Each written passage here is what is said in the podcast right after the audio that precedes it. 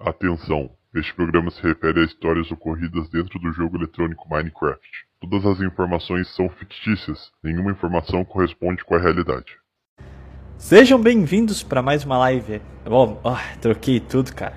Eita. tô achando que eu tô no meu canal aqui, calma aí, gente. Sejam bem-vindos para mais uma gameplay aqui no servidor do Conspiracraft.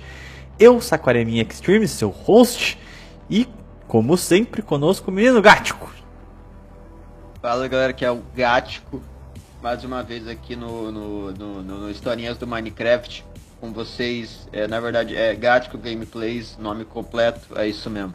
Bom, hoje é, voltamos à nossa rotina, depois de mil crossovers aí.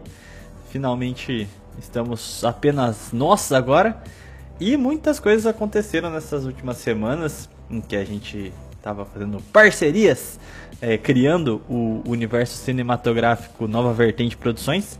E o, o, o assunto do momento é as eleições. Primeiro turno, a gente assistiu Bonoro e Lula totalmente consolidados. Menino Ciro se lascou, perdeu até pra mulher. Menino Tominhas. Qual a sua Cara, análise geral? Bem, primeiramente, eu- aconteceu nessa eleição exatamente o que aconteceu na última. O, o Bolsonaro tava ganhando, chegou no Nordeste, começou a contar os votos, o Lula passou na frente. Daí todo mundo que era direita começou a xingar o nordestino na rede social, tá ligado? É, mesma coisa lá na de 2018. Daí, segunda coisa, mano, acho que o Lula vai ganhar. Se a gente for ver os votos, do jeito que eles ficaram distribuídos, ficou o quê? 40 e 46% pro Lula, eu acho. Daí você pega lá os votos da, da TB, ou T, TB, não sei, é, da, da mulher. Tebet, você pega os votos da mulher, daí você divide elas em dois, que eu imagino que o eleitorado dela vai se dividir. Daí você pega o eleitorado do Ciro, Ciro, vasta maioria vai votar no Lula. Pô, o Lula já, já tem a maioria, sabe? O que vai decidir mesmo a eleição vai ser os votos em branco, ver se a galera indecisa vai votar no Bolsonaro em última instância pra tentar só prevenir o Lula chegar no poder mesmo. Mas outra coisa, mano, é que assim, eu- não tô insinuando nada, tá? Eu não sei se houve fraude. Até agora, eu não vi realmente nada que indicasse que teve fraude. Porém, uma coisa que eu percebo é que, tipo, parece que todo esse tempo eles estão meio que querendo já meio que insinuar uma fraude, tipo, meio que passar o pano pra fraude chegar. Porque você já vê, tipo, as pesquisas já mostrando o Lula, tipo, lá na frente das intenções de voto desde o início da, da, do anunciamento do- da candidatura dele. Não, antes ainda, né? Daí você teve os, os petistas falando que o Lula vai com certeza ganhar no primeiro turno. Inclusive falando que, tipo, ah, vocês têm que deixar de votar nesses candidatos, assim, tipo, menor, tipo, Ciro, TB, TB não sei, mulher. Daí votar no Lula, porque a gente tem que ganhar no, no primeiro turno, senão o Bolsonaro vai ter tempo pra instaurar uma ditadura fascista ou algo assim, tá ligado? Ele estava muito focado no primeiro turno, em ganhar no primeiro turno, não faz nenhum sentido, sabe? Cara, Mas aí você tem.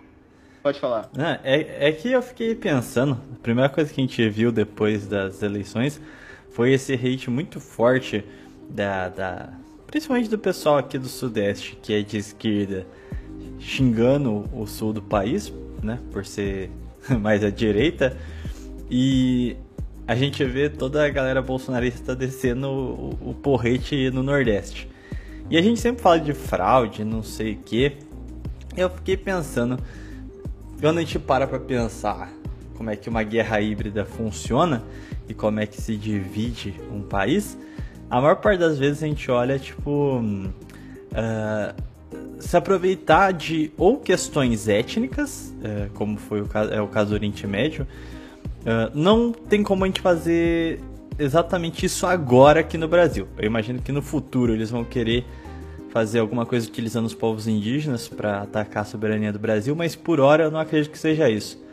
Então, eu acho que assim, já existia um fator em 2014 de ódio ao Nordeste nas eleições do Aécio. Isso porque já era uma eleição pós-guerra híbrida de 2013, dos 20 centavos, né? Uh, só que dessa vez a gente tem um tipo um líder da direita que personifique né, todo esse movimento político e na esquerda a gente também tem um líder que, que essas pessoas podem se ancorar. Aí eu fico pensando, será que em vez da, da lembrando que isso aqui é tudo coisas do servidor Conspiracraft, tá autoridade, não estou insinuando nada, mas será que a, a dita fraude não é muito mais na distribuição da onde que vem os votos para criar uma percepção para dividir o país? Por exemplo, você fraudar as urnas do norte para dar votos pro Lula, mais especificamente do nordeste, né? Sabendo que o efeito disso vai ser o ódio do, do eleitorado de direita. E ao mesmo tempo pode, sei lá, vai que eles fazem isso no sul também, para incentivar o ódio do norte para com o Sul. Ou seja, se torna uma, uma sabotagem muito crível. Ninguém suspeita que talvez possa ter, ter sido uma certa ação, porque todo mundo pensa que uma fraude eleitoral seria necessariamente para eleger um cara, né? Mas e se na verdade fosse apenas para suscitar uma fratura, um ódio ainda maior na sociedade? Porque eu até falei isso no grupo do, do Telegram do, do Bolinjo e os caras no. É, é, tem um monte de Jorge lá que estão comprando o discurso bolsonarista, que não sei o que. Eu, eu tava comentando, só que eles não gostaram muito, não. Que é o fato de que uh, a guerra híbrida não opera só, vamos dizer assim, por ela. Ela usa muito mais dos sentimentos da população do que propriamente com agentes próprios, né? Tipo, ela Sim. faz, ela utiliza suas respostas emocionais com muito mais força do que propriamente usa de agentes, tá ligado? Não é o militante do FBI que propriamente faz as coisas. Ele cria situações para que a própria população haja, né? Sim, é só você ver, tipo, na que aconteceu na Primavera Árabe, ou então o que, o que tá acontecendo no Irã, tá ligado? Tipo, você não tá vendo, tipo, o próprio, a própria CIA, o FBI, tipo, tentando uh, fraudar as urnas lá dos países que eram democráticos, ou então, tipo, fazer algum. Não, o que eles fizeram foi montar uma grande rede de comunicações que distribuía e propagava notícias que tinham uma, uma digamos, uma lição de moral que era mais pró-ocidental uma lição de moral que era mais anti-governo. E com isso você, eles também criavam movimentos que organizavam manifestações, tipo um bem pra rua, só que dos outros países. E daí esses movimentos, eles causavam esses protestos e causavam essas instabilidades. E a partir do momento que você tinha uma instabilidade, a partir do momento que você tinha essa ilusão de uma demanda popular, é aí que você pode usar os seus agentes Uh, eles chamam Sleeper Agents. É, seria tipo agentes dormentes, digamos assim. Basicamente é um cara que está lá dentro do governo que tem uma ligação com a CIA, com as autoridades norte-americanas. E que daí no momento que esse pau começa a comer, daí eles vão lá e agem, seja tipo um golpe de Estado, uma proclamação declarando ele mesmo como presidente, ou uma secessão, algo desse nível, e é assim que eles agem, sabe? E no Brasil, mano, assim, eu acho que a gente teve uma coisa semelhante a isso lá no impeachment da Dilma. Você teve, tipo, lá o, as grandes manifestações lá, que daí você tinha o grupo dos Black Bloc, que os, os, Black Bloc, eles surgiram do nada, ninguém sabia o que, o que, que eles eram. Eles do nada eles apareceram na mídia em tudo que é lugar, quebraram tudo, aí quando o impeachment da Dilma aconteceu, eles sumiram sabe? Tipo, um negócio completamente inorgânico desse jeito. Daí teve o próprio parlamento, que se vende por migalha de galinha, e daí lá fizeram impeachment e foi isso. Não tô defendendo a Dilma, tá, ouvinte? Não tô defendendo a Dilma. Mas só tô falando que, assim, o modus operandi dos Estados Unidos, que foi feito e comprovado em outros países, foi semelhante ao que aconteceu no impeachment da Dilma. Mas é, assim. Não que eu queira defender é... ela, mas considerando. Eu, particularmente, olhando agora, não sei quem que tem mais chance de vencer, não. A gente tem agora o Bolsonaro com base de apoio dos governadores, né, de é, Minas do Rio de Janeiro, e basicamente o governo de São Paulo já está ganho já. É um polo bem importante, principalmente Minas, mas ao mesmo tempo é, a Tebet ainda não declarou apoio, mas eu, eu, eu imagino que o eleitorado dela vai escoar para o Lula. O PDT e o Ciro apoiaram o Lula recentemente, mas eu não sei o quão da transferência de voto desses apoios vai fazer efeito. Então eu não sei no momento te dizer quem que tem mais probabilidade de ganhar, não. Mas considerando que, por exemplo, o quem você acha que tem mais chance de ganhar, mas também não sei, por exemplo, se o Bolsonaro ganha, eu acho que não vai acontecer nada, sabe? Vai ficar feijoada. A esquerda tende a ser muito bunda mole nesse sentido. Agora, se o Lula ganha, o que, que você acha que pode acontecer? Porque a veiarada é meio loucona, né? Você acha que é capaz de potencializar mesmo essas discursiva uh, sul-sudeste e, sei lá, partir para algum movimento perigoso para a unidade? O que eu acho que pode acontecer é o crescimento de movimentos federalistas, sabe? Tipo, porque lá na ala bolsonarista, lá no começo do bolsonarismo. Momento, tive que parar de falar aqui, depois você corta. Mas. É, lá no começo das alas, lá no começo da criação do bolsonarismo mesmo, você tinha uma galera que defendia o federalismo, que era tipo uma autonomia dos estados ao nível dos Estados Unidos. Quando o Bolsonaro chegou no poder, esse discurso meio que morreu, porque ele já tá no poder, né? Porque você vai querer dar autonomia pro Nordeste, por exemplo, que era de esquerda, né? Mas agora, assim, com o governo de esquerda e o São Paulo e o Sul e o Centro-Oeste governados por governadores de direita, você pode ter um crescimento do movimento federalista. Ou então, outra coisa que pode acontecer uh, seria essa galera do impeachment.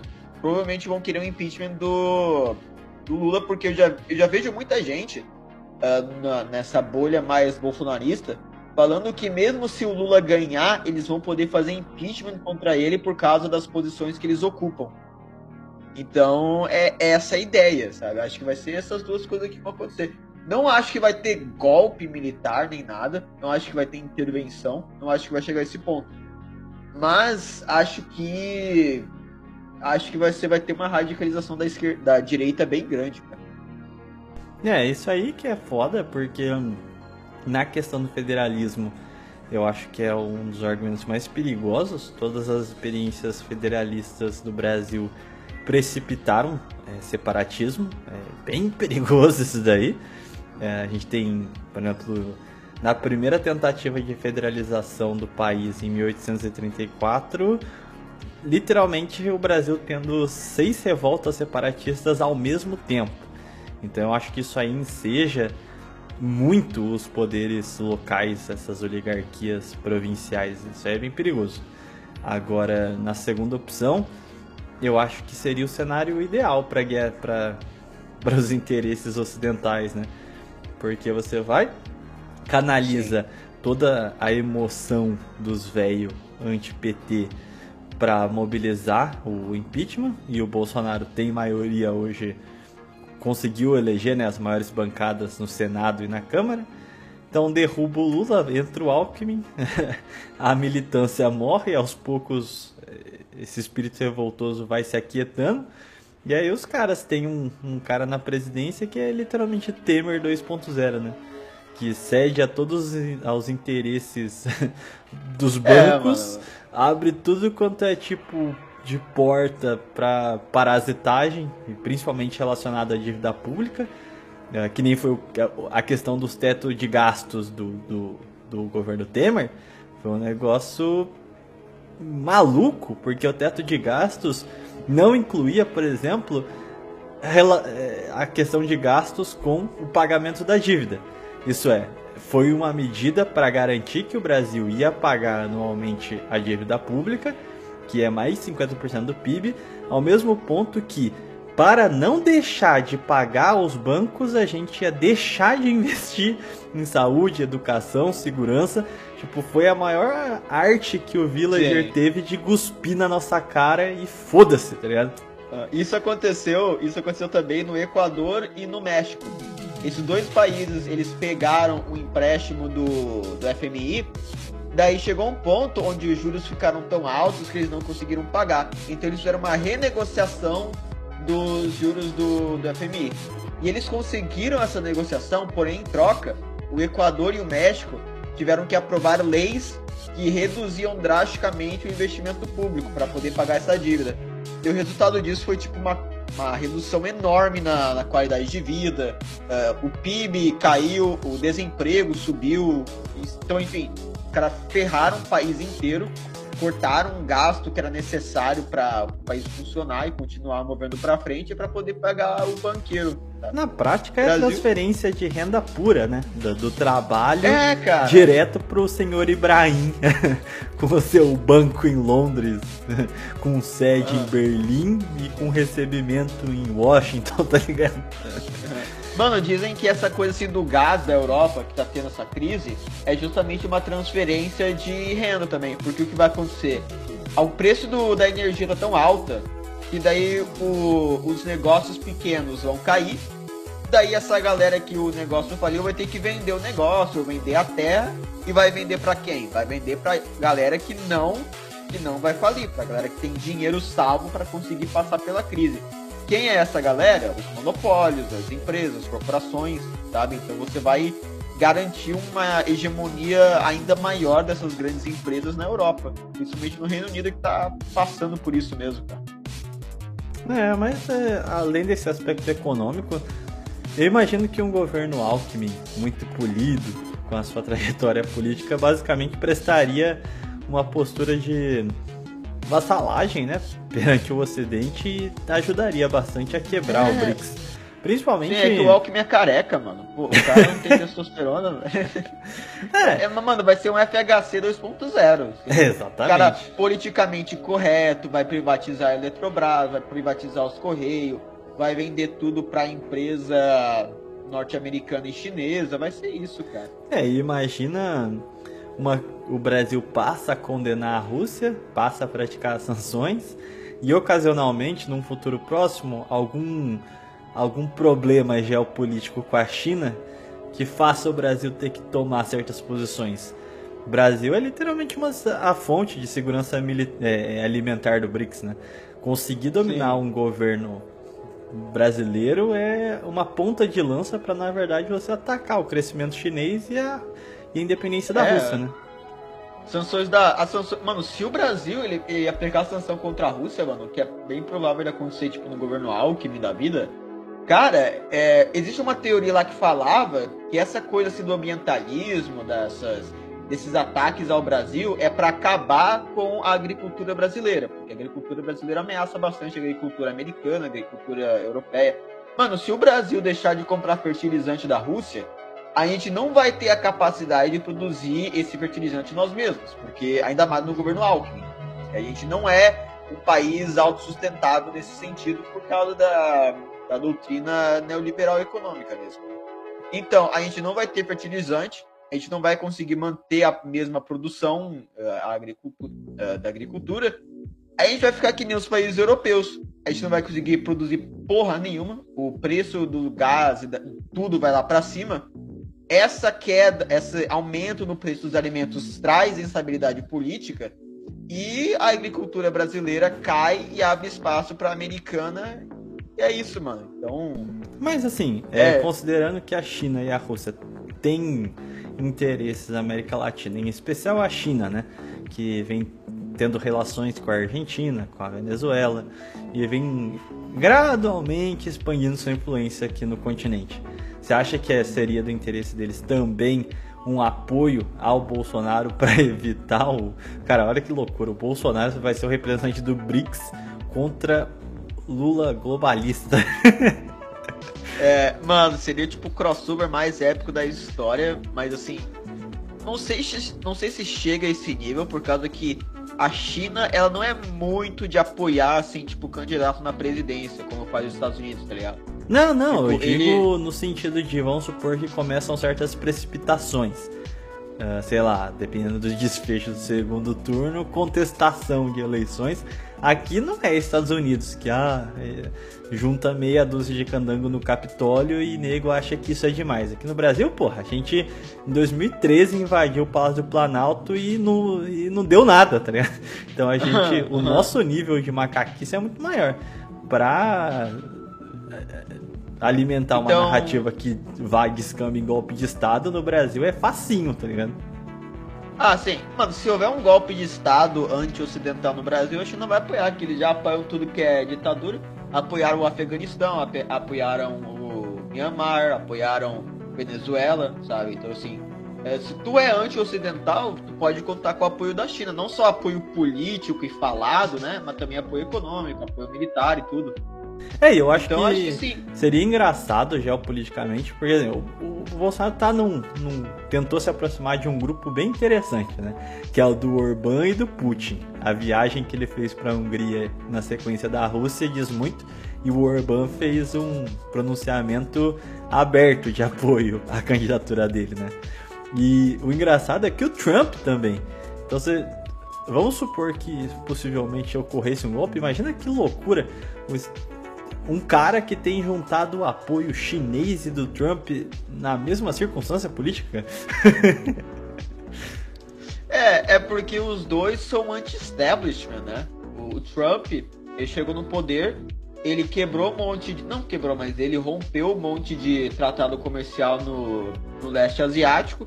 Ele deixou a China entrar nesses países, por quê? Porque ele queria incentivar a indústria americana. Ele foi lá, ele, ele não iniciou nenhuma guerra nova do governo dele, ele deixou. Ele teve uma. Assim, é, quando eu tava falando, é que o Trump e o Bolsonaro, os dois são anti-establishment.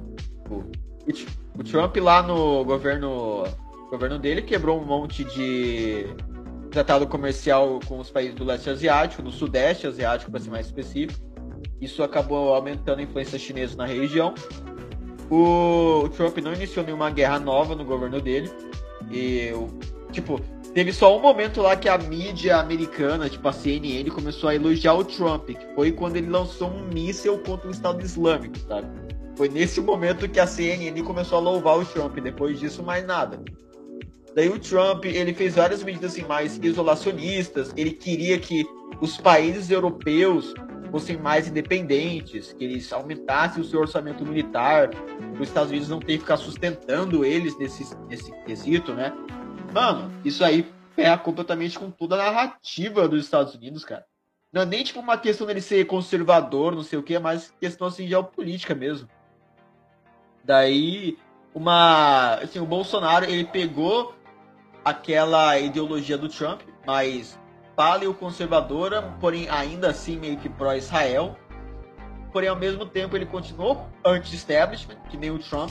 Afinal, ele era tipo, um outsider, ele, ele era contra o governo do PT, ele era uma direita mais populista, por assim dizer. E ele também tinha alguns resquícios mais nacionalistas. O Bolsonaro não é um nacionalista, porém ele tinha alguns resquícios disso. Por exemplo, ele falava da interferência contra a Amazônia do governo dele. Ele usava clipes do Enéas para se promover. Então tinha esse aspecto, cara.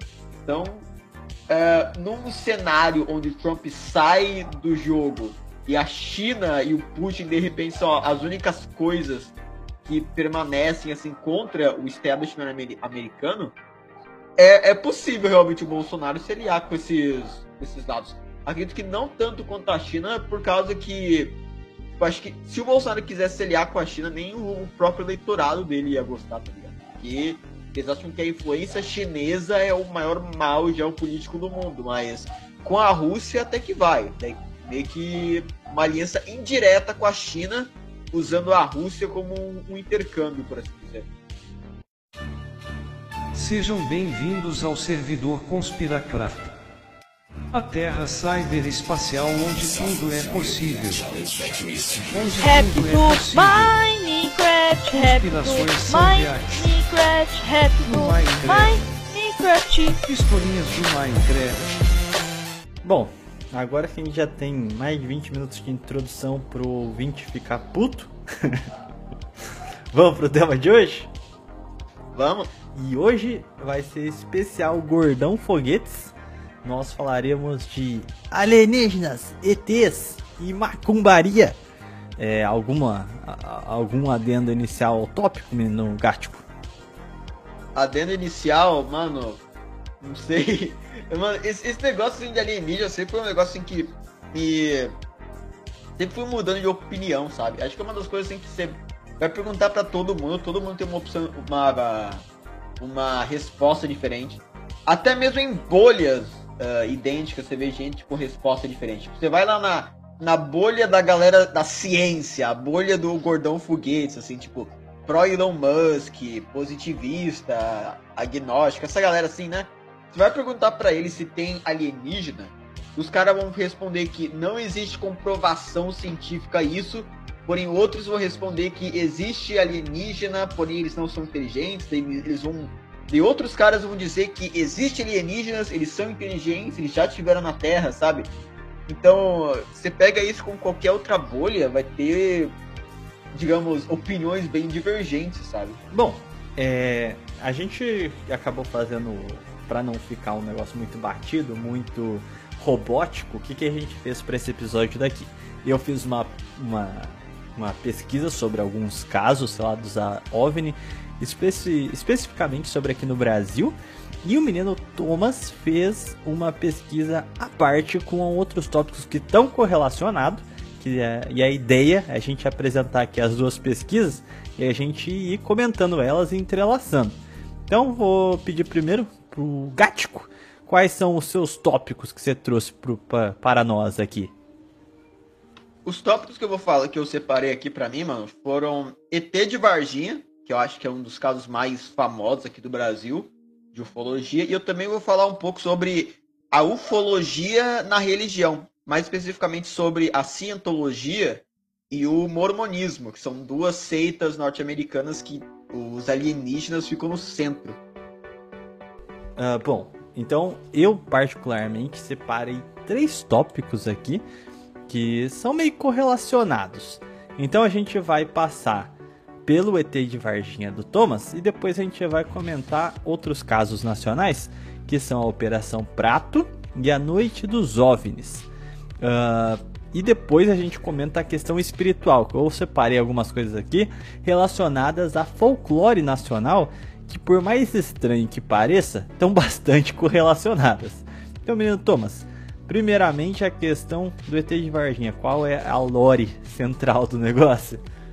Então, a lore do ET de Varginha é a seguinte: tudo começa no dia 20 de janeiro de 1996, na cidade de Varginha, que foi é, esse dia foi o dia o dia escolhido, digamos assim, foi o dia onde se teve vários casos de avistamento de OVNIs e alienígenas no mesmo. Assim, algumas horas de diferença só, tá ligado?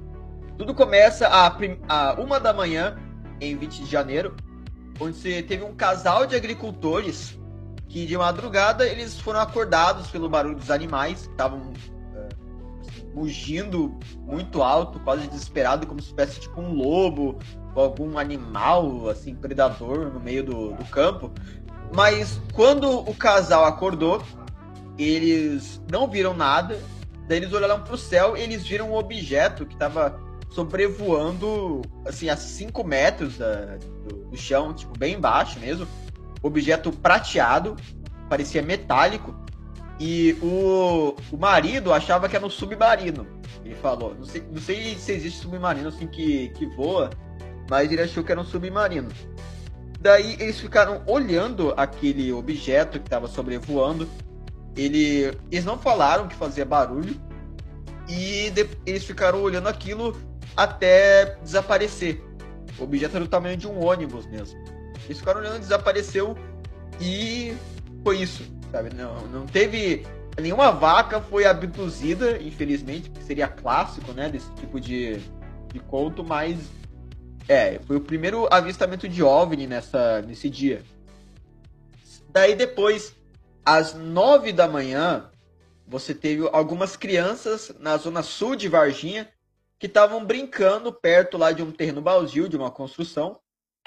E daí eles estavam brincando e viram um bicho lá na construção Um bicho que elas, as crianças falavam que parecia um animal e um ser humano ao mesmo tempo. Daí elas começaram a gritar e falar, né, para as pessoas. Outras pessoas viram aquele bicho também. E daí os bombeiros foram acionados e os bombeiros capturaram aquele bicho com uma rede. E daí eles levaram esse bicho na rede para um, uh, uma escola de sargento das armas do exército da região. Depois disso, ninguém mais ouviu falar sobre os bombeiros, sobre aquele bicho, enfim.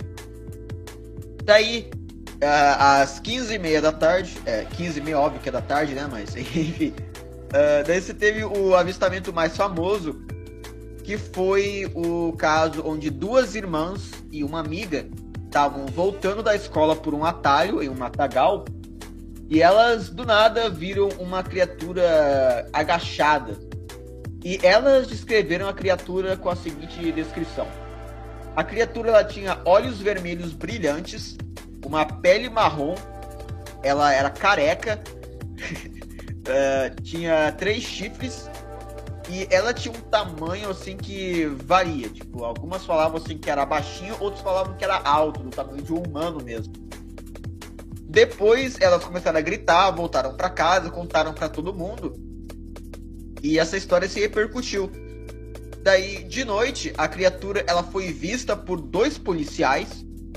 E esses dois policiais iriam capturar a criatura e iriam levar ela para um hospital regional da cidade. E daí um dos policiais que capturou esse ET acabou morrendo algum tempo depois por causa daquilo que foi descrito como uma infecção generalizada, o que é uma causa de morte bem, bem estranha, bem misteriosa. Tem algum comentário por enquanto? tá, não, não, eu tô, tô só ouvindo aqui qual que é o. Pode dar sequência. Não, mano, é isso mesmo, velho. Ah, tá, é isso. A história. Ah, tá, não, é que eu, é que eu tava lembrando aqui de umas reportagens que eu via na Record dessa, eu também. desse caso. Tipo, depois desse, desse caso, né? A cidade inteira começou a, a ser remodelada pro turismo. Você vai ver lá os pontos de ônibus, é umas espaçonaves, uns negócios assim. Sim, daí tem estátua do Alien, assim, quando você entra em cima da cidade. Daí começou a aparecer um monte de casos também, tipo, um monte de gente que também tinha falado que tinha visto o, o ET de Varginha. Teve uma mulher, uma idosa, que ela tava na casa do sobrinho, ela foi na. na no, ela foi tipo atrás da casa, perto do quintal, fumar um cigarro. Ela viu o bicho do lado dela agachado também. Daí, esse, esse é o relato. é, mas enfim, um monte de gente começou a falar que viu também. A cidade ficou centrada pro turismo. Tá que ano que foi mesmo a aparição? 96. 90... Ah, tá, é bem mais recente. É, tá, mas é engraçado. Ah, sempre. Eu vou citar, eu vou contar aqui a história da Operação Prato. E aí é melhor pra gente poder começar a tecer alguns comentários mais, mais complexos sobre o caso. Mas basicamente, o que leva à operação militar, que é a Operação Prato, é uma série de antecedentes de cunho, vamos assim, popular, muito curiosos, que aí então leva as autoridades a terem que tomar ações, né? Então, basicamente, a história começa em 25 de abril de 1977, ou seja, uh, quase 20 anos antes, no caso do ET de Varginha. Né?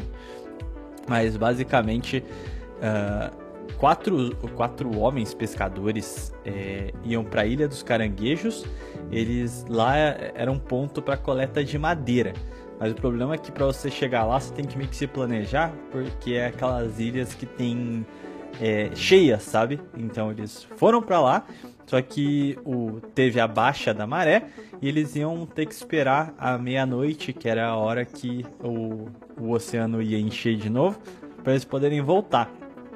Então eles foram dormir às 8 da noite e eles simplesmente apagaram, sabe? Perderam completamente o horário e só foram a, a recobrar a consciência às 5 da manhã. E aí que vem o caso esquisito da coisa. Três deles tinham acordado com queimaduras de segundo grau e reclamando de dores no corpo. E o o quarto, o quarto coletor aí estava morto na, numa rede que ele estava dormindo.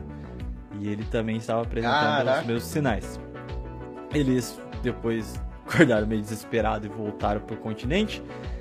E se eu não me engano, a ilha de Caranguejos é no Maranhão, se, não, se não me falha a memória. Mas basicamente, os registros oficiais tentaram fazer um recolher depoimentos, essas coisas, mas eles não se lembravam de nada. Eles falaram que só foram dormir às, às 8 da noite e acordaram às 5 da manhã daquele jeito. Eles passaram por umas, tipo, várias sessões de hipnose, mas não conseguiram retirar nada dele. O rapaz que morreu e foi encontrado já morto na rede, é, a causa foi um, um acidente vascular cerebral, ou seja, estourou as veias do, do cérebro dele, teve um inchaço e ele morreu. É, basicamente essa é a conclusão. Não se tem mais nenhum esclarecimento sobre o caso. Só que ali na Baixada do Maranhão, que é nessa região costeira, ela é uma região pequena até, é só 21, muni 21 cidades, municípios, né? Só que isso, esse caso do, do- da ilha de Caranguejos foi em abril. Em julho, diversos aparecimentos começam a surgir por toda a Baixada, nesses 21 municípios. E todos os relatos eram sobre luzes flamejantes que se multiplicavam no céu. É, os relatos populares é que eram bolas de fogo que causavam náuseas, crises nervosas e queimaduras. Então, começaram a ser organizadas várias procissões, várias coisas assim, e não tinha muito bem a narrativa de ai, são ETs, OVNIs ou qualquer coisa do tipo. Era um negócio mais tipo. Eram demônios mesmo, sabe? Aham. É, porque 70. e- Quando que foi isso? 77. Foi 77. É, mano, alienígena, mano, pro brasileiro não era nem tipo um conceito nessa época, cara. Pô, mas o, Acho que nem nos Estados Unidos. o caso estranho dessas aparições de julho é que autoridades públicas começaram a, a- a ter que comentar sobre o caso e teve inclusive um caso de uma perseguição dessa- dessas luzes luminosas a uma viatura policial. Então o negócio tava ficando mais sério, tá ligado? Até policiais, Caralho, autoridades públicas. E aí o. Imagina você ser um policial, assim, que tá trabalhando de noite, assim, todo cansado, falta 15 minutos, assim, pra você sair do, do- do seu posto. Do nada um alienígena começa a te perseguir, cara. É, e assim, começaram a. Muita gente do interior falava que é, essas luzes puxavam as pessoas, né? Eles falavam chupadas. então, é, é, o- o- eles chamavam essas luzes de chupa-chupa. E aí É, falava. naquela época não existia malícia, né? Não. Aí eles falavam que a- é- era estranho porque tinham casos em que essa luz atacava as pessoas e elas, tipo, falavam que queimavam elas, aí elas perdiam a, a consciência e quando acordavam não estavam queimadas, sabe? Não estavam machucadas. Mas todas elas diziam que sentiam a luz puxando a sua força vital. Não dá pra saber exatamente, porque imagina, se, se você pensa que isso é demônio, provavelmente você já faz uma ligação de que ele tá roubando, sei lá, sua, sua força espiritual, alguma coisa do gênero. Talvez a descrição tenha tido alguma interferência de cunho religioso, né? Faz, faz sentido. Mas o presidente da Assembleia Legislativa do Maranhão, ele fez um pronunciamento em que ele disse o seguinte: Lavradores temem também, também ser vítimas de luz que queima e adoece quem ela atinge. Isso aí é- foi o único pronunciamento oficial que saiu da boca de autoridades até então, né? O problema foi que teve tipo um dia D, que foi em de- 19 de outubro de 1977. A essa altura já se tinham relatos bem volumosos sobre o avistamento dessas bolas de fogo no Maranhão e também no Pará. Então era bem na divisa dos dois estados. E aí foi na cidade de Viseu, no, no Pará, nesse caso, que nesse dia 19 de outubro teve um apagão geral. Tipo, a cidade inteira ficou sem energia e foi às 18h45. E ao mesmo tempo que tava tudo apagado, começou a, um monte de gente na rua gritar, um monte de relato, um monte de coisa falando sobre luzes fortes que tomavam a cidade em alta velocidade e disparavam luzes amareladas contra a população. Então imagina, você é o prefeito, tá lá no seu palacete e do nada tem um apagão, você só começa a ouvir um monte de gente gritar e todo mundo falando que tem um monte de bola de fogo cortando a cidade, jogando uma luz amarela nos outros, tá ligado? É, isso, isso, isso seria terrível pra economia, mano. Sei lá, de- o cara devia achar que tava. O arrebatamento tava começando, tá ligado? Fudeu. Mas assim, a situação foi tão caótica que pela primeira vez as autoridades tiveram que agir.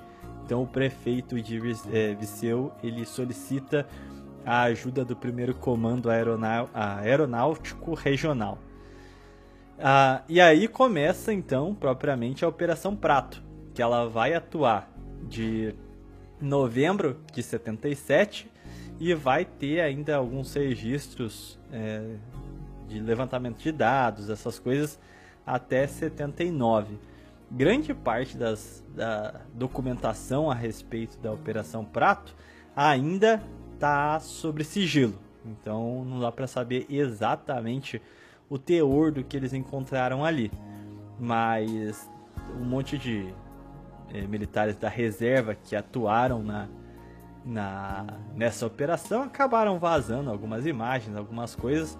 Inclusive foi vazado uma foto sobre essas luzes, essas bolas de fogo eh, que se viu em Colares, no Pará, que foi uma das cidades que mais teve um, uma agitação social em torno dessas aparições, né?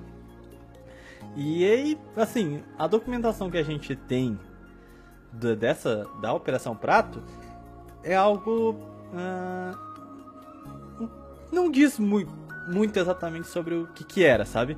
Eles fizeram várias planilhas sobre ah, a forma dessas esferas de fogo, a cor que elas tinham, a distância e a altitude em que ela estava, a velocidade em que elas andavam. Só que assim, o grande ponto é que isso aqui não é o relato de pessoas, tá ligado? Eram os próprios militares que estavam vendo e fazendo os relatórios. Ou seja, mesmo depois do início da operação, ainda estava tendo o, aparecimento dessas esferas, tá ligado? A ponto deles conseguirem medir a altitude que elas estavam, a velocidade com que elas, elas corriam. Isso aí que é o negócio estranho, sabe? Tipo, o que realmente será que tem nesses relatórios? Porque não é como se eles estivessem só examinando a, a cena do crime.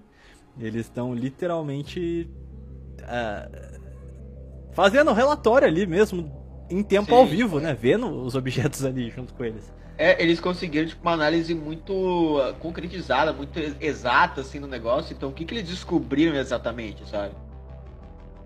E aí, Tipo, 77, 77, mano.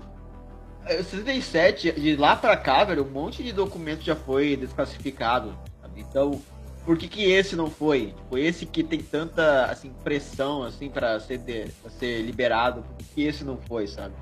É, e aí entra um ponto. Ela vai até meados de 80, né?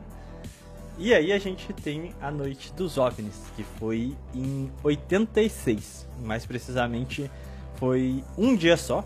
Foi no dia 19 de maio de 1986. E ela começa aqui na minha cidade, São José dos Campos. E é interessante, porque o operador da base aérea de São José começa a entrar em contato com o centro de Brasília.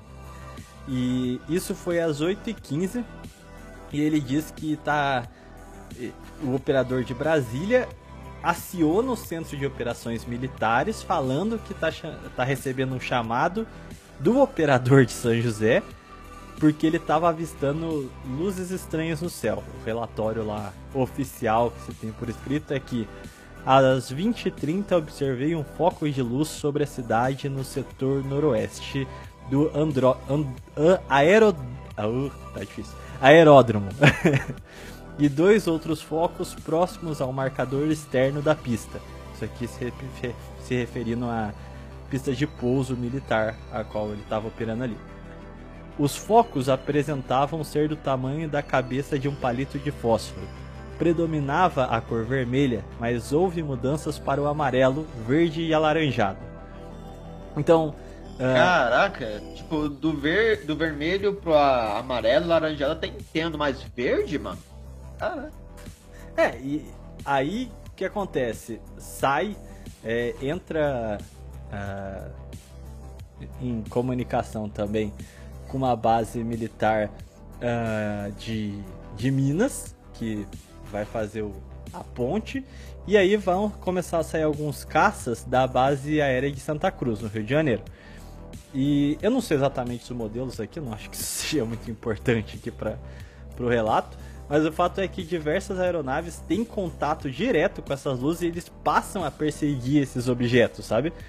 E é estranho porque o primeiro caça que começa a perseguir as ditas luzes, ele tá vendo e tá perseguindo a, a- o objeto aí, e só por um breve momento que aparece no radar dele a, essa aeronave ali pra ele. E não aparece.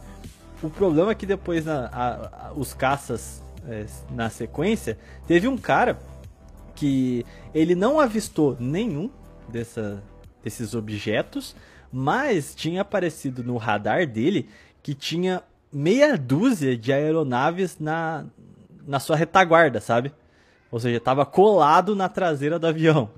E aí ele faz Caraca. ele faz uma manobra e, e- e tenta e tipo ele vira o avião só que ele não não viu nada sabe e eles ficam só que como teve o registro no radar utilizaram para poder de fato comprovar que tinha alguma coisa ali sabe e o, o bizarro dessa da, da noite dos ovnis é que realmente eles perseguiram o, a- essas luzes, sei lá o que, que eram, e realmente conseguiram detectar que eram aeronaves, mas não tiveram qualquer, vamos assim, solução do caso, sabe? Não conseguiram definir o que era. Mas ah, dentre os relatos, essas luzes elas brilhavam incandescentemente e quando as aeronaves brasileiras se aproximavam, elas apagavam e sumiam, além de elas subirem de altitude muito rápido, mantendo uma certa constância de distância da- das aeronaves brasileiras e ao mesmo tempo também tinha uma velocidade acima do som, assim, muito acima das capacidades que a gente tinha para fazer a, vamos dizer assim, conseguir ficar próximo dela, sabe? E além desse caso estranho, de muitas vezes o cara tá vendo bem na frente dele a luz, mas o radar não detecta nada, e em outros casos tinham diversas naves ao redor, só que o cara não tá vendo nada, o radar detectou e o cara, o piloto, não, não encontrou nada, sabe? Ah, esse caso ficou bem famoso porque saiu em tudo quanto era jornal, foi, teve muita gente que avistou essas luzes, né? E diferentemente do, do caso da Operação Prato, que primeiro foi relatos populares e depois uma ação por parte do, do- da aeronáutica, dessa vez o acionamento foi direto é, da, da base aérea, né? Então eles é, atuaram com caças e tentaram se aproximar das luzes e tudo. Não foi um relato apenas de observação, que nem foi no caso da, da Operação Prato. Mas o que é interessante é que é- um caso está muito próximo do outro, né? Não geograficamente, lógico. Um aconteceu em São Paulo e o outro no Maranhão e Pará, mas em datas e, e, bom, vamos dizer assim, a forma como eles é, como é que fala? É, descrevem o que, que é isso, né? É, mas aí, Tominhas, quais são as suas explicações para os dois casos?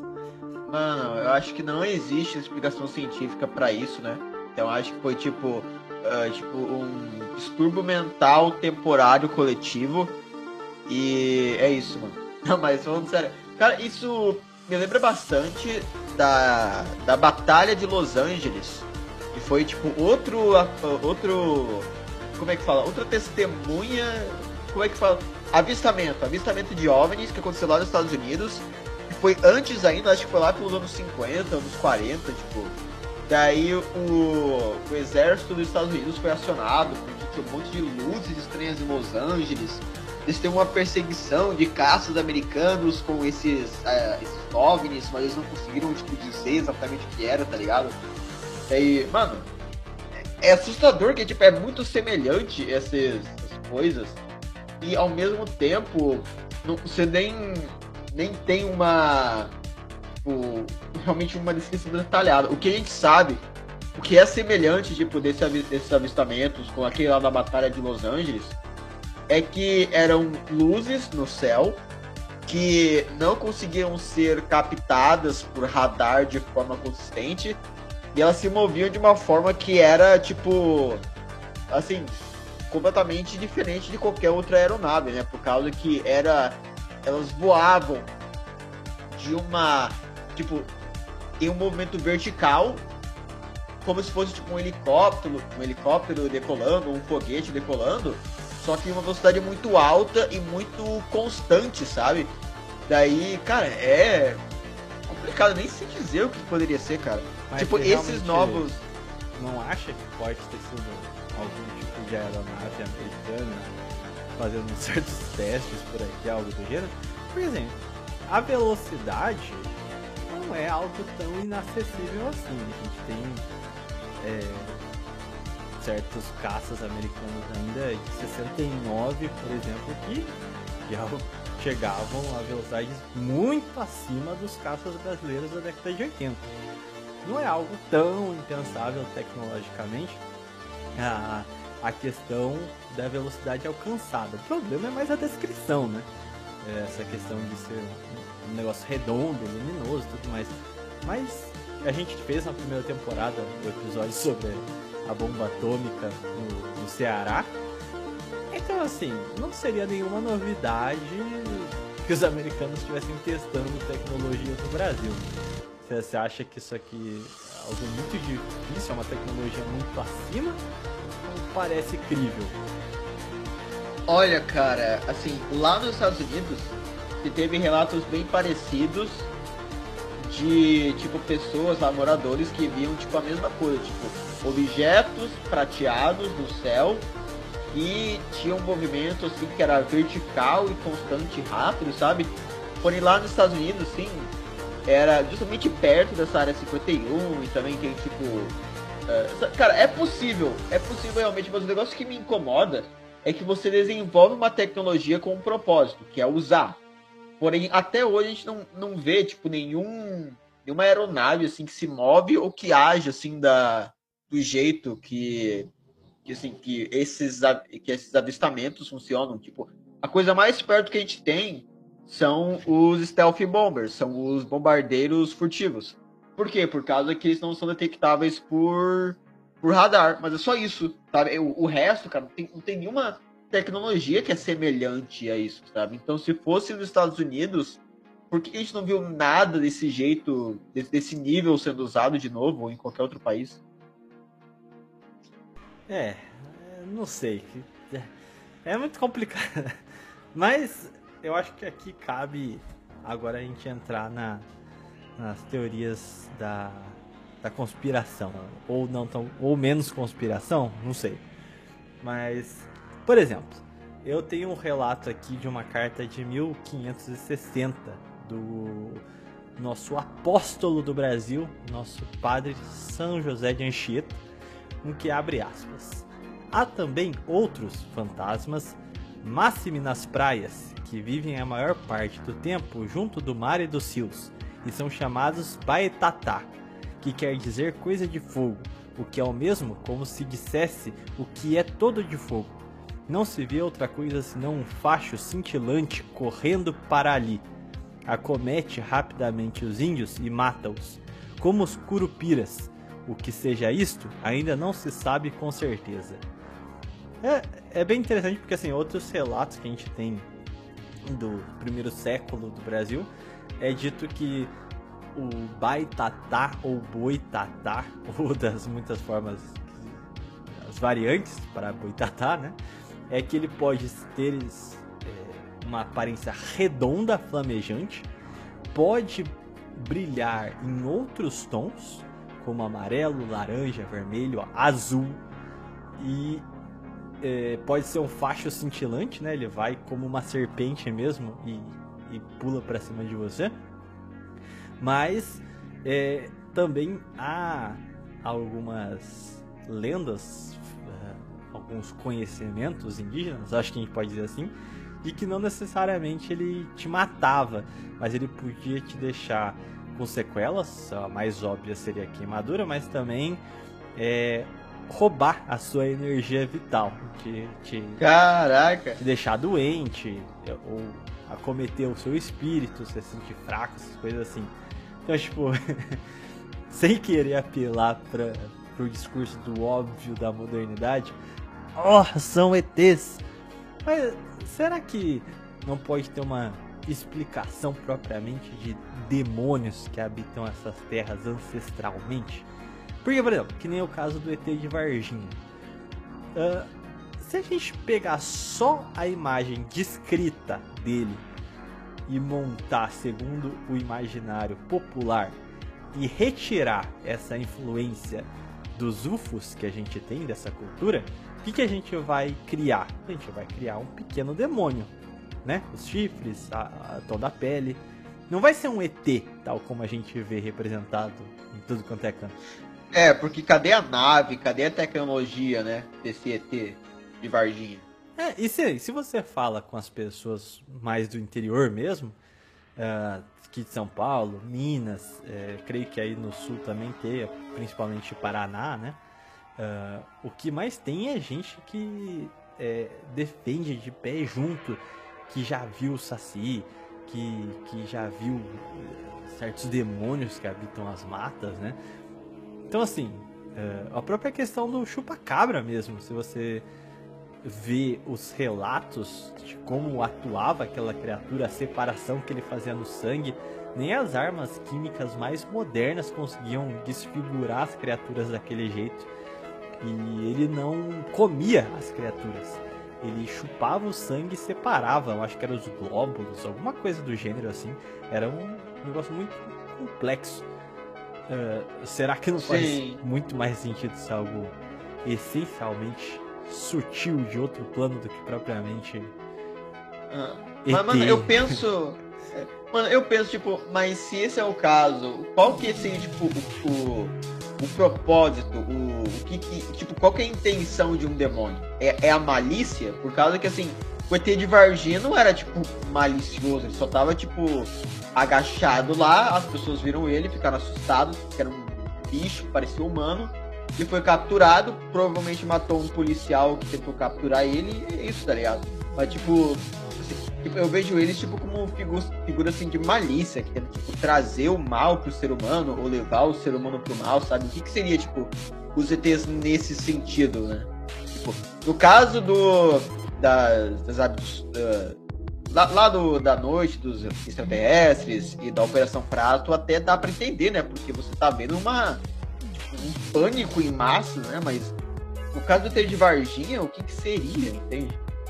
É, então, é, eu acho, eu acho não, né? Tem é, os estudiosos do meio, mas principalmente se referindo ao naturalismo, é, daqui dos trópicos em particular, eu acredito que exista é, o próprio padre em outras cartas dele ele fala sobre espíritos da natureza que atormentam os povos. Então eu, eu acredito que seja uma outra espécie que não esse esse demônio urbano que a gente se refere, mas que sejam talvez esses espíritos da natureza mesmo que talvez só se alimentem de, de da vitalidade mesmo dessas coisas. No caso da Noite dos OVNIs é difícil dizer, né? porque não teve nenhum contato popular com a questão. Foi no caso da, da, da Noite dos Homens, eu acho que tenha sido.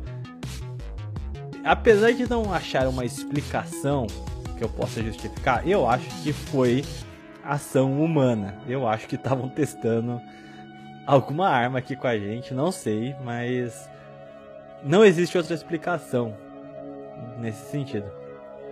Agora. É, porque também, tipo, se fosse um alienígena, por que, que a gente. Por que, que parece que a gente só vê alienígena, tipo, em países como Estados Unidos, em países como o Brasil, esses países são próximos, assim, dos Estados Unidos? Por que nunca, tipo, na China? Sabe? Cadê o avistamento alienígena na, na China? Entende? Então, é sobre a noite dos OVNIs, mas só fechando, é, só para não pular aqui. Na questão do- das aparições no Paraná e no Maranhão, principalmente que são dois estados em que o campo ainda é muito preservado, eu acredito piamente que tenha sido o caso de um boitatá mesmo. Não, não tem muitas explicações ah, tecnológicas ou coisa do tipo. E as próprias descrições, os relatos públicos recorreram a procissões públicas e tudo mais. Então até os antídotos para contrapor aquilo ali era de cunho espiritual. Não acho que tenha sido. Aham. É, porque quando, quando você vê, tipo, o avistamento de algum desses. é, eles chamam de cryptids em inglês, não sei como é que é em português. Esse- desses, esses monstros, assim, né? Primeira coisa assim, que vem na cabeça é: ah, foi um animal e a pessoa pensou que era um ser místico. E, tipo, aqui, não sei se foi em Santa Catarina ou no Paraná, que uma mulher ficou desesperada achando que um lobisomem tava entrando na casa dela, que ela viu quando ela tava chegando em casa. Então ela tirou a foto, ela ficou desesperada, pensando que era um lobisomem, mas era uma capivara, sabe? É tipo assim, no caso do chupacabra, mano, tem. Qual que é a explicação? No caso do boitatá, qual que é a explicação? Qual que é o bicho que vai fazer aquilo, tá ligado? Então, é- e assim, é o que eu falei, a gente ainda vê uma linha de, de, de- de conexões, desde relatos escritos do, de São José de Anchieta no, no século XVI, até uma continuidade de avistamentos, de, de lendas, de histórias de gente que mora no campo e jura de pé junto que já viu essas criaturas, cara. Então, assim, você falar com um tiozão, ele vai te contar uma história muito estranhas aí. Eu não sei. Eu tendo a acreditar que o campo tenha talvez esse tipo de, de, de criaturas sutis, vamos dizer assim, mais ligadas à natureza e com um objetivo ah, diferente. Talvez. ah, eu não sei explicar exatamente qual que é a origem des- desses seres, né? Mas quando a gente vai para os centros urbanos, a gente percebe que são essencialmente obsessores, né? É, que nem quando você pega, sei lá, que nem a questão ah, da Cracolândia, esses lugares que tem umas esferas muito esquisitas. É, parece algo mais ligado a que nem você falou de, de você. Como é que você pode falar? Levar a pessoa a tomar atos por ela mesma, né? Atuam de forma sutil sobre indivíduos. Agora, quando você vai pro campo, parece muito mais criaturas irracionais mesmo, né? Mas, que nem a questão da noite dos OVNIs aqui em São José é engraçado, porque aqui tem o, CTA, que é a maior base aéreo, aeroespacial da América Latina. E aí eu tenho um amigo que serviu na Força Aérea aqui, e aí tem várias lendas. Tanto tem um, tinha uma que era mais popular mesmo, nos entornos lá do bairro onde fica o CTA, tinha um galpão gigantesco, cheio de seções lá, que tinha sido abandonado. Eu nunca, eu até fui atrás, mas eu não consegui achar nada sobre aquele lugar, o que que foi aquilo ali. Mas assim, era um galpão abandonado, tinha um monte de salas, é, eram como se fossem salas de aula mesmo. E várias dessas salas não tinham entrada, sabe? Então os mendigos que iam lá derrubavam umas paredes e achavam outros lugares. E aí o, o papo é que tinha um monte de revista de UFO lá no chão dessas salas secretas, não sei o que. Pra quem quiser tentar procurar alguma coisa sobre. Eu não sei qual era o nome desse galpão quando ele funcionava, não sei o que, que tinha ali. Eu sei que era propriedade da base aérea, mas as pessoas chamavam esse lugar de Exposit. Então existia várias lendas populares ali sobre esse lugar. Mas o que exatamente tinha ali, não sei. Mas o papo é que eles estudavam ET ali e tinham vários materiais de ufologia naquele lugar, como se fosse um laboratório. Mas tem outro lugar lá dentro da base aérea, porque a base aérea é muito, muito, muito grande. É tipo uma cidade fechada lá dentro. Então tem uma cidade dentro da cidade, tá ligado? Então, dentro da base aérea é outra empresa que faz a limpeza, que recolhe o lixo, que, que administra as escolas. É literalmente outro mundo lá dentro, tá ligado? E tem um setor do. Que eu sei que tem um monte de subdivisões dentro do CTA que tem subdivisões dentro das subdivisões. Então eu não sei te dizer com precisão. Esse meu amigo que serviu, ele sabia certinho. Mas existe um setor que chama Centro de Estudos Avançados. E mesmo o Secrutinha lá não sabia o que que esse que que era esse lugar, porque o que que seria estudos avançados. E aí tinha uma puta conspiração lá, porque quem fazia quem realmente trabalhava nesse setor não era nem militar, sabe?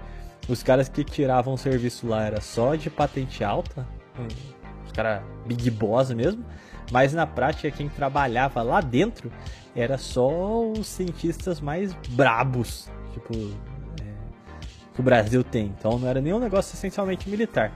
Aí você já deve imaginar, né? Virou um, um área 51 do Brasil. Os caras falavam, é, eles ficam estudando os ETs lá. Eles na noite dos OVNIs, eles pegaram o corpo de um ET e levaram pra lá e não sei o que. É, foi lá que eles investigaram a morte do Gugu, velho. mas. É. Pô, é. mas já que a gente já tá falando assim de, de demônios, a conexão de demônios com ufologia. Quem sabe já dá pra falar sobre o assunto aqui que eu ia separar, que eu achei interessante, velho. Dá, dá. Você quer falar outra coisa? Não, não. Então, é, o que eu queria falar era sobre a ufologia na religião, cara. Porque vocês sabem que os americanos, eles são fascinados por ETs. Mano, tipo, 90, 99% de todo o material de ufologia que você acha na internet ou pelo mundo inteiro é, é vem dos Estados Unidos, velho. Os caras são fascinados por ETs mesmo. Daí, cara, essa fascinação por alienígenas chega a um ponto onde os caras montam religiões inteiras com base em relatos extraterrestres. Você teve o caso assim de o caso do Heaven's Gate, que acho, não sei se você conhece, Thiago. O culto do Heaven's Gate foi um, Conheço, um cara lá. Eu tava pensando em trazer pra cá. é, é, você quer que eu uh, não fale então? Não, não, pode falar. falar então, eu tava pensando em trazer por ele, pra esse episódio mesmo, mas eu ah, não consegui sim. fazer a pesquisa. Se tiver os é, na bala aí, é legal a gente falar aqui. Assim, eu não tenho dados, assim, para se dizer, mas é, basicamente ele era um culto lá nos Estados Unidos que eles acreditavam que o para você alcançar, digamos, o assim, a vida após a morte, assim, o equivalente da vida após a morte para eles que é tipo uma ascensão seria você teria que cultuar os seres extraterrestres e daí eventualmente chegaria um ponto onde um avião extraterrestre, não uma nave, é uma nave extraterrestre iria sobrevoar a Terra e daí quando ela sobrevoasse, os seguidores do culto de Heaven's Gate iriam ser abduzidos e daí eles chegariam em uma nova fase de existência, sabe? E daí o, esse, essa nave ela iria passar pela Terra apenas a cada tipo 200 anos, mil anos, sabe? E daí, enfim, daí o culto ele criava essa esse sentimento assim de pressão, sabe? Para os caras entrarem no culto e cultuarem essas coisas. Daí esse, esse culto ficou bem famoso, cara, por causa que você teve um suicídio em massa nesse culto, onde os, os membros do culto eles foram induzidos pelo seu líder a cometerem suicídio, todos eles por causa que eles falavam que a nave estava passando pela Terra nesse exato momento e que eles deviam cometer suicídio porque daí a alma deles iria ir direto para a nave espacial e daí lá eles encontrariam a sua vida eterna, por aí vai. E daí eles cometeram suicídio, acho que foi por veneno. E daí as autoridades foram chamadas lá e encontraram o corpo de todo todo culto, assim, tipo, imagina, cara, tipo, um culto inteiro assim, tipo de cadáver no chão, sabe? E todos eles estavam usando Nikes no pé. E daí ficaram questionando por que, que todo mundo tá usando o mesmo sapato. Eles achavam que era tipo alguma coisa religiosa, né? Mas não, é por causa que um vendedor de sapatos estava passando naquele culto lá que queria vender. E ele, ofereceu um pacote lá de desconto e os caras compraram tudo porque tava barato. mas é, esse é o caso mais famoso, assim, mas dos casos mais detalhados que eu tenho, velho. É, primeiro é a cientologia, que eu acho que é a mais, é, digamos, assustadora, tipo, a mais cômica, eu diria, velho, por causa que, primeiro, a cientologia é a religião do Tom Cruise, que é o ator lá é, que vocês conhecem. Eu não conheço, quer dizer, eu sei quem é, mas do meu filme, sei lá. Mas é, esse cara faz parte da religião da cientologia e para você acessar a cientologia, cara, não é você simplesmente chegar lá, ler o texto, ver se não. Você tem que primeiro você tem que pagar para ter os textos da cientologia. Tem que pagar tipo dezenas de milhares de dólares para ter os textos cada um dos textos dezenas de milhares de dólares. E existem certos textos que você só vai, digamos, desbloquear depois que você doar mais de 200 mil dólares para o culto. E daí, outra coisa sobre a Cientologia é que quando você entra lá, você não pode mais sair. Quando você entra no culto da Cientologia, você tem que cortar laços com todo mundo da sua vida que não é da Cientologia. Então, essas pessoas, elas vivem em tipo, como se fossem quartos isolados, sabe, do resto do mundo, cara. E quando você tenta sair da cientologia, é, é aquela coisa, sabe? Existem relatos assim, de pessoas que foram mortas pela cientologia porque tentaram sair de lá. Então, um negócio macabro mesmo, velho. Mas qual que é a teologia da cientologia? É engraçado que todas as seitas dos Estados Unidos sempre é, quase sempre é o mesmo kit, né? É alguma gnose esquisitíssima e você tem que se desligar, parar de falar com todo mundo e seguir só o pastor da, daquela seita. É, cara. Tá ligado? É sempre a mesma coisa, cara. É, porque você cria aquele isolamento. Porque quando você isola uma pessoa e coloca ela só junto assim das pessoas do seu culto, você faz duas coisas. Primeiro, aquela pessoa, ela meio que vai desistir de uma vida social para entrar na sua vida social. Se ela querer sair do culto, ela vai ter que deixar todos os amigos, todas as pessoas que ela conhece para trás. E a segunda coisa que isso faz é que, tipo, imagina uma mãe, uma mãe que entra nesses cultos, assim, tá ligado? Um pai que entra nesses cultos. Os filhos, os parentes, assim, vão ficar preocupados, assim, se eles vão querer ver, né, o seu ente querido, eles não vão poder. Daí, às vezes, assim, só para poder interagir com o ente querido, vão ter que entrar no culto, sabe? Mas por que você acha Daí... que isso tem tanta força nos Estados Unidos? Tipo, o Brasil tem os seus, os seus protestantes chimpa e tudo mais, mas, cara, é um caso atrás do outro de uma seita que surge, desliga todo mundo do contato com a família, com amigo, não sei o que, e depois termina com um massacre, um genocídio. É, por que, é que cara, eu acho que os Estados Unidos é tão sugestionado a isso, cara? É que eu acho que tem a ver com aquela cultura americana de de ser o primeiro, assim, de você conseguir alcançar o, o sucesso, não por trabalho ou por qualquer outra coisa, mas simplesmente por ser mais esperto que os outros e ter percebido aquilo antes que todo mundo. Por exemplo, uh, as pessoas nos Estados Unidos, elas querem se tornarem ricas não trabalhando, mas sim, tipo, pensando, ah, eu devia ter investido na Bitcoin lá em 2012. Eles querem ser as pessoas que investiram na Apple em 2008. Eles querem ser as pessoas que investiram na Amazon em 2012. Eles querem ser as pessoas que investiram na Tesla em 2018. Sabe? Eles querem ser os, os pioneiros. Não. E daí, com essa mentalidade, né, que existe tipo nesse pioneirismo americano, talvez ele também seja é, acabe meio que se traduzindo para um pioneirismo na religião. Né? Que você vê, tipo, a maioria das religiões protestantes que você vai ver são dos Estados Unidos. Não as mais populares, né? Mas a maioria que você vai ver por aí é dos Estados Unidos. Daí você tem essa ideia, assim, de que, sabe, eu sou o primeiro, um dos primeiros a realizar, a fazer essa, essa, esse pensamento assim, de eu sou diferente, né? Eu vou poder ser o protagonista dessa jornada, desse evangelho, sabe? Eu acho que é algo a ver com isso, tá O ligado? que isso tem a ver com a. Não num quesito de herança religiosa, mas uma herança psicológica que foi passada pelos puritanos? Porque, querendo ou não, eles acabam tudo deportado para lá. Às vezes eles perderam a fé no protestantismo, mas mantiveram os comportamentos, né? Que nem aqui no Brasil mesmo.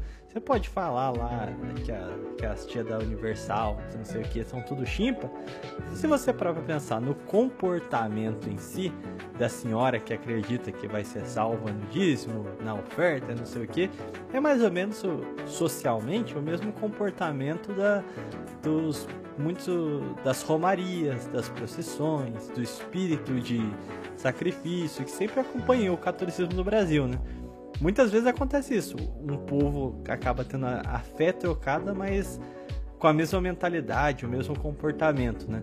Você acha que tem alguma ligação? Porque é essa mesma coisa, né? O cara É. sempre acha que ele tá certo, que ele é o correto, que ele, ele segue a risca tudo que colocam ali nessas novas seitas e ele acredita de um jeito muito bizonho, né?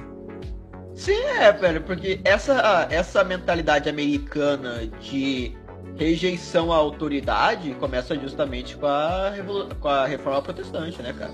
Né? Então, pode ser mesmo, velho. Mas daí, voltando, assim, tipo, eu quero falar um pouco mais sobre a, a teologia dos, da galera da cientologia, porque é um negócio muito bom, velho.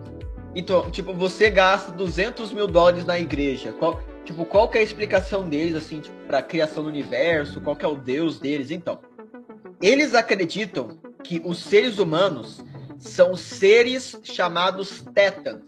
E os tétans, eles apenas habitam o seu corpo mortal e eles tiveram outras vidas anteriormente. E que daí, antes dos tétans chegarem na Terra, eles eram alienígenas. E daí, quem que trouxe eles pra Terra? Foi um alienígena mestre chamado Zeno. E esse cara, o Zeno, ele era um líder de uma confederação de planetas 70 milhões de anos atrás. E ele trouxe os seres humanos para a Terra em um avião Douglas DC-8. E, e daí ele matou esses seres humanos. Exatamente nesse. É, exatamente nesse, nesse, nesse tipo de avião. Eles, eles descrevem o tipo do avião. E daí, o Zeno, depois de trazer os seres humanos na Terra, ele teria matado os seres humanos em um dilúvio usando armas termonucleares. Daí, é, essa é, esse é o gênesis da cientologia. Então, É, Cara- isso tem muito a ver com é, o episódio da primeira temporada que a gente tinha feito sobre. é, ah, fugiu o nome da. Do. Do negócio correto, que é sobre a expansão do protestantismo. Deixa eu até ver aqui na playlist para passar até a numeração do episódio para vocês. Mas que teve muito impacto no protestantismo e essa mentalidade é, a dispensacionalismo. É, episódio 9 da temporada passada. Ah, que é justamente o impacto da, da mentalidade de uma catástrofe nuclear no protestantismo norte-americano. Tudo tinha ligação com esse holocausto nuclear que estava para acontecer e era iminente. E tudo tinha, toda a discursiva tinha a ver com a redenção no momento dessa grande catástrofe, tá ligado? Eu vejo que isso aí tá muito embebido disso, porque é uma discursiva totalmente tecnológica dos anos 50 ali, né? Da, da- da- desse cenário de paranoia da Guerra Fria aplicado para uma religião, tá ligado? Ah, cara, mas caras pensam em tudo. Ma- Mano, pior que a cientologia não existe, mas é, tem outro que eu queria falar que é, é mais famoso que a cientologia, que você definitivamente ouviu falar, foi o mormonismo. A igreja dos Latter-day Saints. Não sei como é que pronuncia em português isso daí, mas. Os caras, velho, a religião deles é tipo, é tão grande que lá no estado de Utah, É tipo um estado assim que a maioria da população é mormonista. E os caras até tentaram se separar dos Estados Unidos e criar um estado independente, tá ligado? Mas não deu certo. Mas, então, qual que é o mormonismo, assim? O que, o que, que os caras... o- eles são cristãos, eles se identificam como cristãos, porém, eles se separam do, do- das outras crentes cristãs, até do próprio protestantismo, por causa de, tipo... Vocês vão ver, eles acreditam que todos os planetas dos cosmos foram governados por deuses. E esses deuses já foram humanos como nós.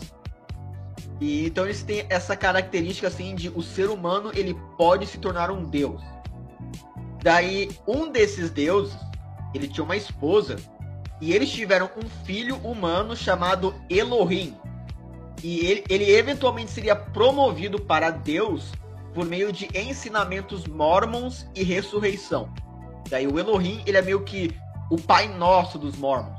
E ele vive em uma em uma base em uma estrela misteriosa no espaço chamada Colon. E o Elohim, ele tem várias esposas. E, e então, é, os mormons, eles são eles têm a poligamia no, no culto deles por causa disso, né? Então, daí nessa estrela os, o Elohim. E, eu não tô, tipo, assim, fazendo, inventando coisa, tipo, isso, é isso que eles falam, tá?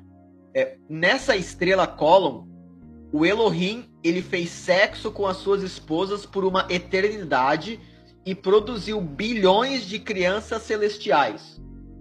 Daí, no mormonismo, o Lúcifer e o Jesus são irmãos e eles seriam os filhos mais velhos do Elohim. Então, um dia, o Elohim, ele, o deus mormon, ele organizou uma reunião para decidir o futuro do universo, o futuro do seu povo.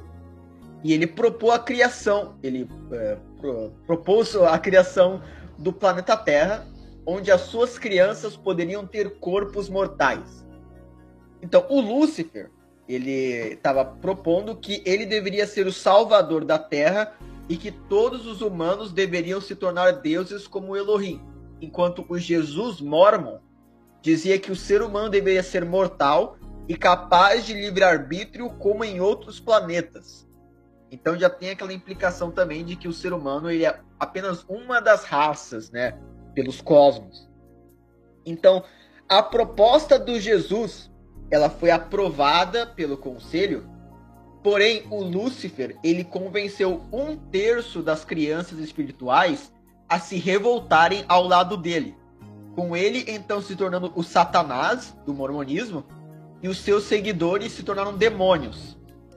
Aqueles que ficaram do lado de Jesus se tornariam os homens de pele branca, enquanto aqueles que ficaram indecisos ou neutros nesse conflito foram amaldiçoados a vagarem pela terra com pele negra. Então essa é a explicação dos Mormons para a raça africana. Então, uh, então, continuando, daí o Elohim, depois disso, ele, ele e uma de suas esposas se tornam o Adão e a Eva. E daí, depois de um tempo, o Jesus Mormon, ele nasce, e daí no mormonismo, ah, o José seria o Elohim, e daí, Jesus Mormon, ele teve três esposas e ele fez um número de crianças com elas antes dele ser crucificado. E daí, o, o profeta Mormon, o Joseph Smith, ele diz ser descendente direto de Jesus. E daí, Jesus, ele ressuscita. E daí, depois de ressuscitar, ele aparece na América do Norte. E ele prega o evangelho para os índios norte-americanos e os mormons acreditam que os indígenas norte-americanos eram israelitas. E daí o Jesus teria formado a sua igreja na América do Norte. Porém, no ano 421 depois de Cristo, os índios israelitas de pele escura mataram todos os índios israelitas de pele branca.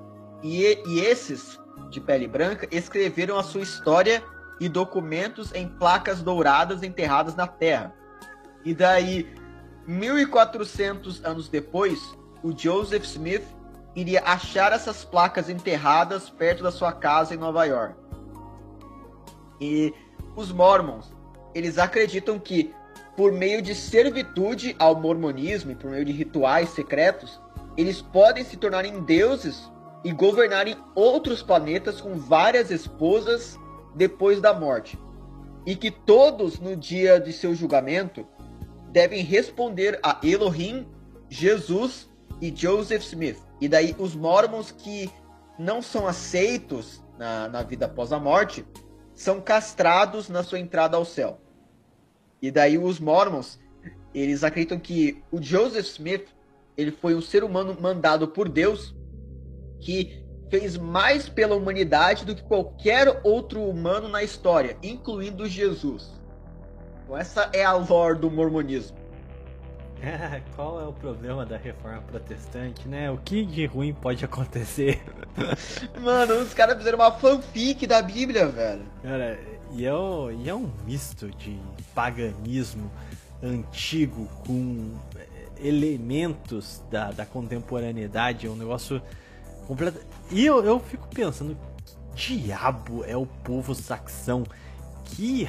que ai, não posso usar a palavra certa, mas que povo de com uma cabeça de merda, cara. Quem que é o imbecil que consegue conceber e acreditar um negócio desse, cara? Pelo amor de Deus, depois querem E falar se que... você criticar, você é intolerante e religioso, tá? Né, e o pior de tudo é saber que a maior parte da história, esse povo literalmente incivilizado, macacos falantes, que iriam se auto-julgar superiores a, outro- a outros povos africanos, latinos e afins. Olha a merda do produto civilizatório desses caras, bicho. Completamente eles- intancável. Os caras, eles literalmente colocam assim na duas vezes no evangelho deles que os negros e os indígenas são subhumanos, tá ligado? O- Os negros porque eles são descendentes daqueles que ficaram neutros na batalha de Jesus contra Lúcifer, que, que os dois eram irmãos, e daí os indígenas de pele escura, eles mataram todos os indígenas de pele branca, pois os de pele branca eram os bonzinhos, tá ligado? Mano, meu Deus do céu, cara. Mas eu acho engraçado como é, essa mentalidade foi transposta pro Brasil. Se não me engano, a gente até falou isso com o Eduardo no episódio que a gente fez com, com ele e o Cacique, que é a questão do espiritismo, né? É, não sei se tem alguém na família assim, mas minha mãe, ela, ela, ela realmente acredita nas, em tudo quanto é misticismo macaco. Ah, por exemplo, de que os criaturas extraterrestres não são um negócio gordão foguetes. Na, na visão dela, são criaturas feitas por Deus que só estão em estágios evolutivos diferentes. né? Esse, esse neopaganismo cientificista, mas que ao mesmo tempo não quer se admitir cientificista, sabe? Então ele diz que existem vários planetas e cada grau de evolução, cada, cada espécie está num grau de evolução. Então se você for uma pessoa boa nesta encarnação, você vai reencarnar no outro planeta um pouco mais evoluído e não sei o que, tá ligado? É um misto de senso comum da, da contemporaneidade, de darwinismo e outros conceitos que essas religiões acabam utilizando, mas ao mesmo tempo um grau de paganismo e o, es- o espiritismo é a macumbaria de rico mais perfeita para encaixar tudo quanto é desgraça conciliando com seus valores, né, cara? Ah, cara, e tipo, você. Mano, e a galera fala como se religião é um negócio assim que você não pode discutir. Tipo, eu entendo essa frase de que não se discute religião no contexto assim, tipo, de trabalho, de família, né? Porque isso só, só gera discussão e tudo. Mas, cara, não é no sentido assim de você não poder criticar uma religião, velho. Porque a religião, ela é mais importante do que a, a ideologia. Se você pode criticar a ideologia, mas não a religião, qual que é o sentido? Sabe? A religião, ela fica banalizada. E é isso que acaba acontecendo, mano. Os caras acreditando em, em alienígena, velho, que, que faz sexo e que. Porra, mano, é complicado, velho.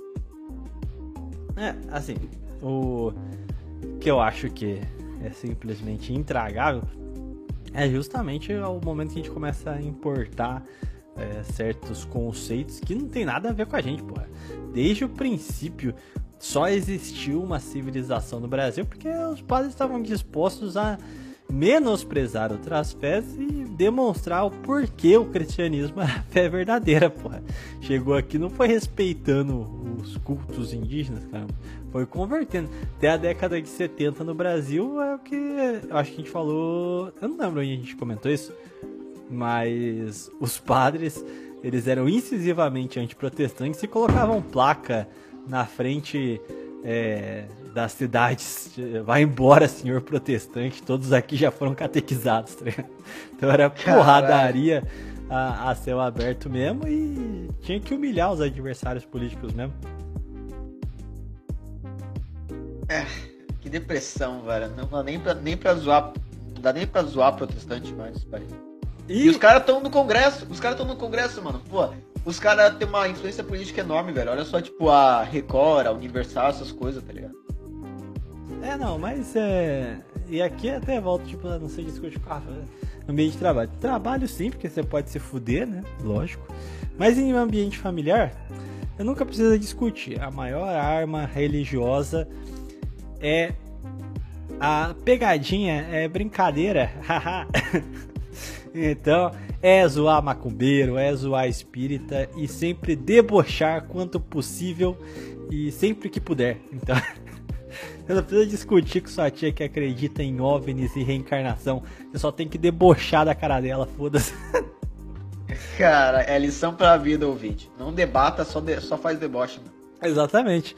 Eu acho que eu falei no último sanatório que eu, que eu participei lá no episódio final que o, os padres jesuítas conseguiram converter tudo que era que era tribo, trazendo os curuminhos para os colégios jesuítas, davam uma roupa maneira para eles, eles voltavam para a vila e quando começavam os ritos pagãos, eles ficavam rindo do cacique, debochando, zoando, tá ligado? Com o Caralho. tempo, os caciques ficaram desmoralizados e a tribo era tudo convertida. Ou seja, ouvinte, a arma religiosa mais poderosa que você tem em mãos é o deboche, é, é, é a molecagem. Então, sempre quando você vê uma fé claramente tosca, ria, zoe e despreze. É a maior arma, basicamente. Mas, tirando a parte macaca, que uma coisa eu acho que a gente conquistar um povo novo e outra coisa a gente está perdendo os nossos cristãos. Então aqui eu acho que a gente tem que precisar falar da catequese. Tem uma tem uma uma palestra do Dom Bertrand, acho que é no CDB, que é muito boa, que ele diz o seguinte: uma criança bem catequizada já é muito mais inteligente que a maior, os maiores filósofos da humanidade. Porque uma criança bem, catequiza, bem catequizada já sabe de onde veio, aonde está e para onde vai. Então, meu amigo, simplesmente isso. É, precisamos só restaurar o parâmetro, o padrão das catequeses e expandir isso para as gerações que estão basicamente uh, afastadas da possibilidade de ter alguma vivência paroquial. Né? Então acho que uh, por um tempo a gente teve um povo muito mal catequizado e hoje a gente vê, principalmente com a expansão dos centros urbanos, uma parcela gigantesca da, da população que sequer chegou a pisar numa igreja, sabe? É católica.